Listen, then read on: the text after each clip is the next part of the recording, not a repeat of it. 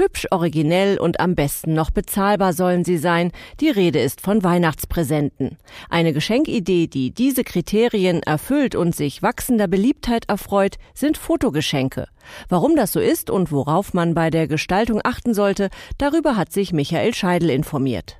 Fotos sind persönlich, einzigartig und sie lassen gemeinsame Erinnerungen wieder aufleben. Besonders gerne werden sie deshalb in Fotobücher und Kalender verpackt, bestätigt Georg Treugut vom Marketing- und Designunternehmen Vistaprint. Je näher Weihnachten rückt, desto mehr sehen wir die Nachfrage an selbst erstellten Fotobüchern. Bei Wand- und Tischkalendern reicht das Interesse sogar teils bis über Weihnachten hinaus. Dagegen werden individuelle Weihnachtskarten gerne frühzeitig bestellt und verschickt. Kein Wunder, denn Fotos lösen Emotionen aus, erklärt Fotoprofi Christoph Assmann. Ja, gute Fotos, sage ich mal, bringen uns die Zeit so ein bisschen zurück. Man erlebt die Momente nochmal. Durch Corona waren wir ja viel getrennt von Menschen und dadurch schlagen sie so eine Brücke zu Menschen und, und zu Momenten, die auf diesen Fotos einfach drauf sind. Aber was ist ein gutes Foto? Wie bekomme ich das hin und was brauche ich dafür?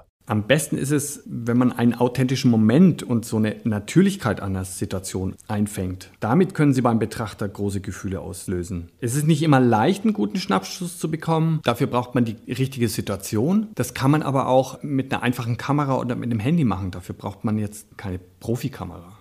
Übrigens, wer sich bei der Gestaltung seines Fotogeschenks zu Weihnachten inspirieren lassen will, findet zahlreiche Designvorlagen auf vistaprint.de.